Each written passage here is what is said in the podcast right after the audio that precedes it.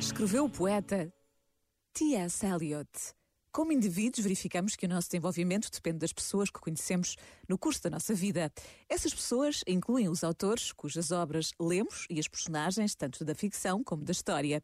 O benefício desses encontros é devido tanto às diferenças como às semelhanças, tanto ao conflito como à simpatia entre pessoas. Feliz é o homem que, no momento oportuno, encontra o amigo adequado. Feliz também o homem que, no momento adequado, encontra o inimigo adequado.